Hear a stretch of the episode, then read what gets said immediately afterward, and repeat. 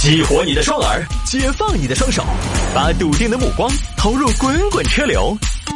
给我一个槽点，我可以吐槽整个地球仪。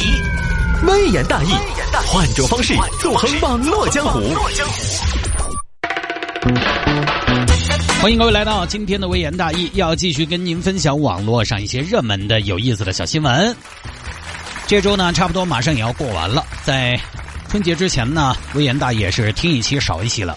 下周我还打算找那么一两天的时间，来把过去的一年听众朋友反反馈比较好的一些作品再来重播一次。哈哈，我也提前给自己放个假。来吧，有听众朋友说，摆一下女子独自吃日料自助餐，结账的时候发现自己吃了一万四千多。来看吧，这个事情呢发生的城市，其实一开始我也不知道是哪个城市，后来一看是重庆。重庆一个女士小李，小李前段时间想吃日本料理，打开手机软件看，找到一家日式餐厅，看起来还挺不错，新开的啊。一看人均呢写的是三百零二，当时呢李女士就以为这是一家自助餐厅，每人三百零二元。你看这个智商，你救不了你是吧？大众点评那个人均是这个意思吗？就是自助三百零二一位吗？不是。但是李女士当时误以为是三百零二元一个人随便吃。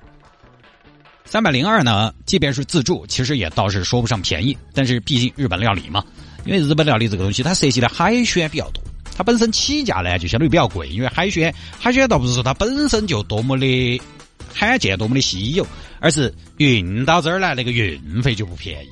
你现在成都市面上的日本自助，差不多中上等的。也要个两百多、三百，好一点的奔着五百去了。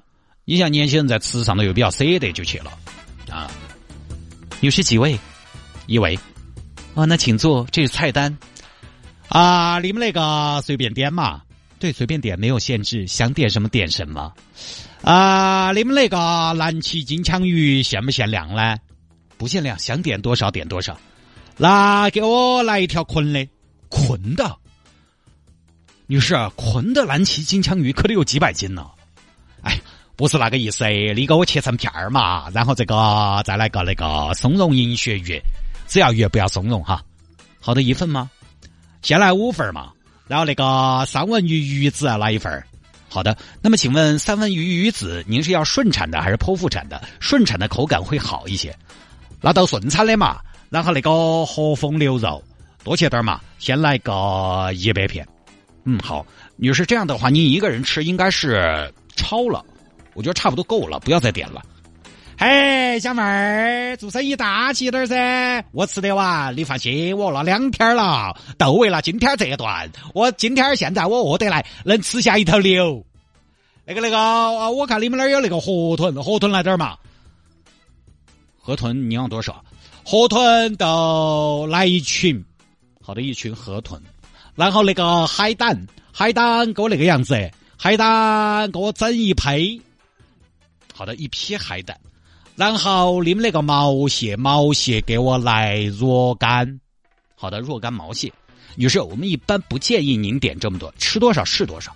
你放心，你不管啊，哈，先到恁个啊哈，好的，好，这儿菜也点了，点了就吃，喵喵喵喵喵喵喵，吃吃完，反正中间又加过菜。美女加菜，那个那个，再给我来点那个蓝鳍金枪鱼。吃完去结账，收钱。女士，我看了一下，您一共消费了一万四，刷卡还是手机？好的，一万四，一万四，对，一万四，这是您的收银单，您看看吧。因为您光是蓝鳍金枪鱼就吃了八千多，不可能哦！金枪鱼我吃了八千多，八千多我在太平洋去。顾到随便吃嘛，你们不是自助的嘛？那个我一万四哎，女士，你在哪儿看到我们是自助？我们不是自助，我们是点菜。你好，哥哥哟，我在网上看到的，你们是自助，人均三百零二，你看嘛，那个大众点评我写的清清楚楚的。女士，我们真不是自助，我们是高档日料，但凡自助都算不上高档日料。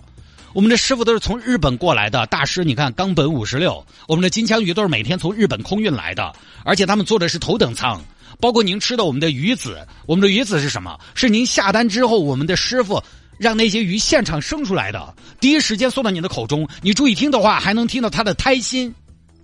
哪里没有没说清楚？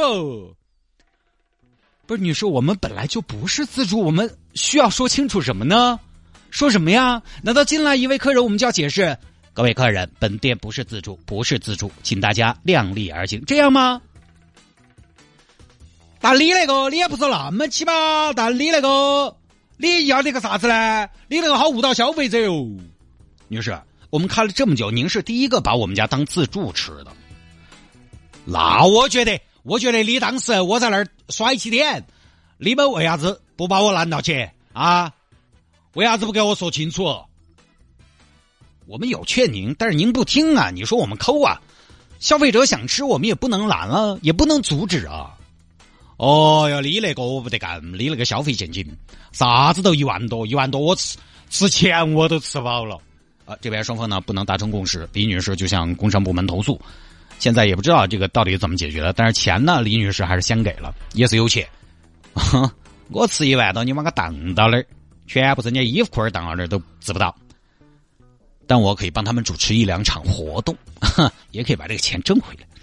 这个呢，就是属于自己没看清楚了。因为大众点评上面的人均啊，它只是根据以前在这儿消费过的人给出的消费，综合计算出的一个大概的人均消费数目。人均消费并不代表就是自助。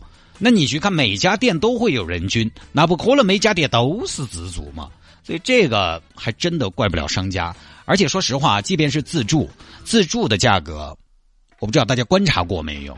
你经常出去吃的话，你就晓得，一般自助，它定价是这个样子定的：一百九十八、二百九十八、三百九十八、四百九十八、三百零二。拜托，显然就不是自助餐的价格嘛。如果是三百零二的价格，商家定价的时候不如少几块钱，设置成二百九十八，我少收你十块钱嘛。三百零二块和二百九十八差别不大。但是两百多和三百多听起来给人的第一感觉就差很多。一个是我花两百多吃了顿自助，一个是这顿自助三百多一位，感受不一样。所以三百零二其实也不符合自助餐的定价技巧。但确实也有一点，就是日料和海鲜啊，有的时候容易让人搞不清楚，它是点菜还是自助。首先，我想说日料有自助，而且日料的自助非常多。以前最早嘛，成都北海道嘛。然后后头人民南路有个和风料理嘛，算比较高档的嘛。后头有个上景嘛，有阴料理嘛，都是自助。你包括很多并不主打日料的自助餐厅，其实我们很多时候去，很多朋友都是按到生鱼片儿啊，按到刺身啊，天妇罗啊，按到日本菜在拿。所以首先日料的自助比较多，导致了消费者难以辨别。大家有时候出去你要吃日料，首先你找到一家新店，你就会想它是自助还是点菜。消费者很多时候其实有点拿不准，即便是好，你去了那种日料自助餐厅，它里面的菜单有的也很奇怪。因为我看有网友说，人家商家菜单都标价好了的，那咋个可能是自助呢？李女士，你是揣着明白装糊涂呀？但是我跟你说，有些餐厅自助，但他菜单上他还是要标价，哎，这个就很糊弄人了嘛，就搞不清楚嘛。如果我是第一次去的消费者，我就会想。这个东西是不是要单独加钱？那不是自助吗？你为什么要标价呀？对不对？而且有时候啊，去吃日料，尤其是中高档自助的日料，一般对普通老百姓来说，你想那个消费的场景还是比较重要的时间，请比较重要的人，你可能还不好问。你正在追一个女神，去了一个人均五百的日料自助，这个这个这个，我问一下，问一下，这个是不是免费的呀？那也不好开口，是不是？不好问，又拿不准，干脆就不点了。但其实那些标价的很多是不收费的，它标价的意义可能就在于让消费者吃自助，觉得自己这顿饭吃的物有所值。但是它这个玩法就很容易给大家带来误解，所以啊，标了价也不代表它就不是自助餐厅。这种你只有咋个呢？只有多问一句。还有人说日料自助的话都是自己去拿，不是自己拿就不是自助啊，错过了。成都的上锦和风饮料里，包括这两年比较火的开在印九九的于先生，都是点菜自助，随便吃，但是你要点菜，人家再给你端上来。因为自己拿的自助总感觉总感觉，它不是那么的有 level，还是要有人给你服务。你想于先生晚上收到将近五百块钱了，我还要自己去端。很多朋友可能未必接受，所以日料这个品类确实有的时候有点让人搞不清楚。你吃中餐，你就不得说，哎，你这个是自助还是点菜？你吃火锅，一般你也不会说这个是自助还是点菜。首先是因为针对大众的日料本身很多就是自助居多。再说回来，吃了一万多这个价格，这个价格贵不贵？这个价格当然贵。即便你去日本吃最好的日料，人均我在大众点评。找东京按人均排，人均也就六千多块钱，也吃不了一万多。哇，人均也就六千多，我这个话说的这个语气不对啊！我觉得跟我的收入和身份都不是很匹配。呃，相对一万多嘛，对不对？相对一万多六千多也还好。但是呢，再说回来，就是吃了一万多这个价格，这个价格贵。毕竟东京最贵的也才六千多。但是又要说回来，首先呢，点菜跟吃自助对于一般老百姓来说吃法不一样。你出去吃点菜，你肯定还要考虑个荤素搭配。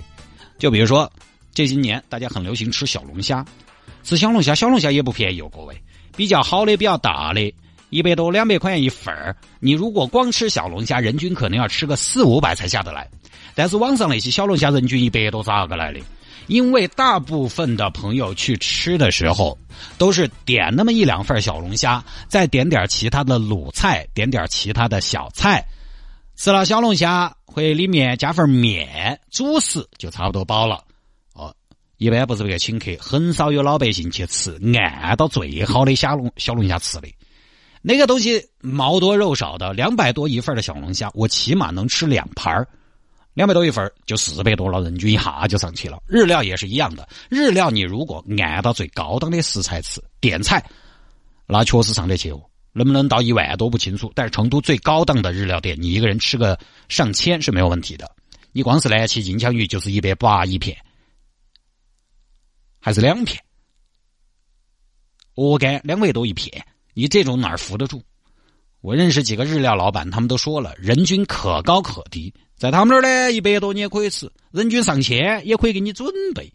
日料主要就看你用什么食材嘛，不同食材的价格差异非常大，高的话呢是可以上天的。所以为啥子日料做自助的比较多呢？也我觉得就是自助让来的人放心，毕竟都是普通老百姓，在我们这儿吃日料不会超标，打消消费者心中的疑虑，给消费者走进来的底气。当然，说回到这个事情上，这个事情上还有一些细节，我看了一下，我有些质疑。因为现在这个事情呢，根据我第一次看到的报道，有几个细节不清楚，就是到底消费者是一个人吃的还是几个人吃的？因为它标题写的是“女士独自一人吃”，标题写的“独自一人”。那么我这里有个疑问：到底消费者是一个人吃的还是几个人吃的？如果是一个人吃的，那我觉得消费一万四，再咋个按到好的吃也很困难。你算我刚刚说的成都顶级日料蓝鳍金枪鱼一百八一片嘛，一万四可以吃八十片，八十片吃得完啊？我不行，何况一个女生。而且我说的一百八一片的这个日料店，人家在大众点评上的人均价格是一千七百多，而这个事情里面这个日料店按新闻说的人均是三百零二，人均三百多档次的点菜日料店，应该在日料里面算中等偏上而已，算不上是顶级。我个人对于一个人在这种店吃一万多块钱是持保留意见的，如果是人多，当然就另当别论了。所以，如果这个事情细节也就是如新闻报道所说的话，那我觉得还是消费者的责任。那么，为了理清事情的真相，我又做了很多的功课，查阅了很多资料，因为我怀疑它的准确性。所以我们这个做节目真的不容易啊，还请大家珍惜我。之前我去上培训课，央视的面对面节目的制片人给我们上课，说他们做一期节目，团队做功课。比如说，他们要采访一个人，搜索相关的信息，会把这个人搜索结果的前五十页内容都看一遍。但我也不可能说看五十页，毕竟时间有限，人家有个团队，我只有我一个人，我只能尽量把信息搜集的全一些。因为现在新闻说不清楚，有的时候真真假假、掐头去尾的细节不清楚，不利于我们判断，说不准。有时候我都想说，来继续跟大家分享一下网络上一些有意思的假新闻。就真真假假，很无奈。于是呢，我又在微博上找到了这个事情的全貌。是这样的，是在重庆，然后呢，当事人叫孔女士，这位女士呢，也不是像标题说的一样一个人去吃的，去了十个人，十个人吃一万四，人均一千多，她点的菜呢又都是贵菜，所以消费了一万多，也喝了酒的，所以这样一算呢，也还算正常，在人均三百多的日料店，甩起点的话，吃人均一千多是可以的，就还是因为日料确实比较贵。反正大家出去吃饭嘛，尤其吃日料，有的时候还是应该了解清楚。好，说回来，我们再说一下人均这个东西。因为我呢，经常在朋友圈推荐一些美食，很多朋友喜欢问人均，但是呢，我想说人均这个东西呢，仅供参考。关键有的时候看你咋个点菜。同样的火锅店，有一次我两个人去吃，人均一百二，两个人吃了二百四，就社区小火锅。有一次我们四个人去吃，吃了二百八，人均七十，也吃得很好。看你怎么点菜，怎么搭配，人均可以差非常大的。喝不喝酒，点啥子菜都是问题。你像我们那个天仙桥北路那个陆河门美湾火锅，之前有双人套餐，人均几十块钱，很便宜，很划算。有人就吃得很饱很满足，但是我去每次就要吃上一百，因为我只吃蛙，其他配的菜我都不吃。我一个人就可以吃四五斤的蛙，所以价格就会高一些。所以啊，这个还是看你怎么点。好吧，各位，这一条呢就跟大家分享到这儿啊。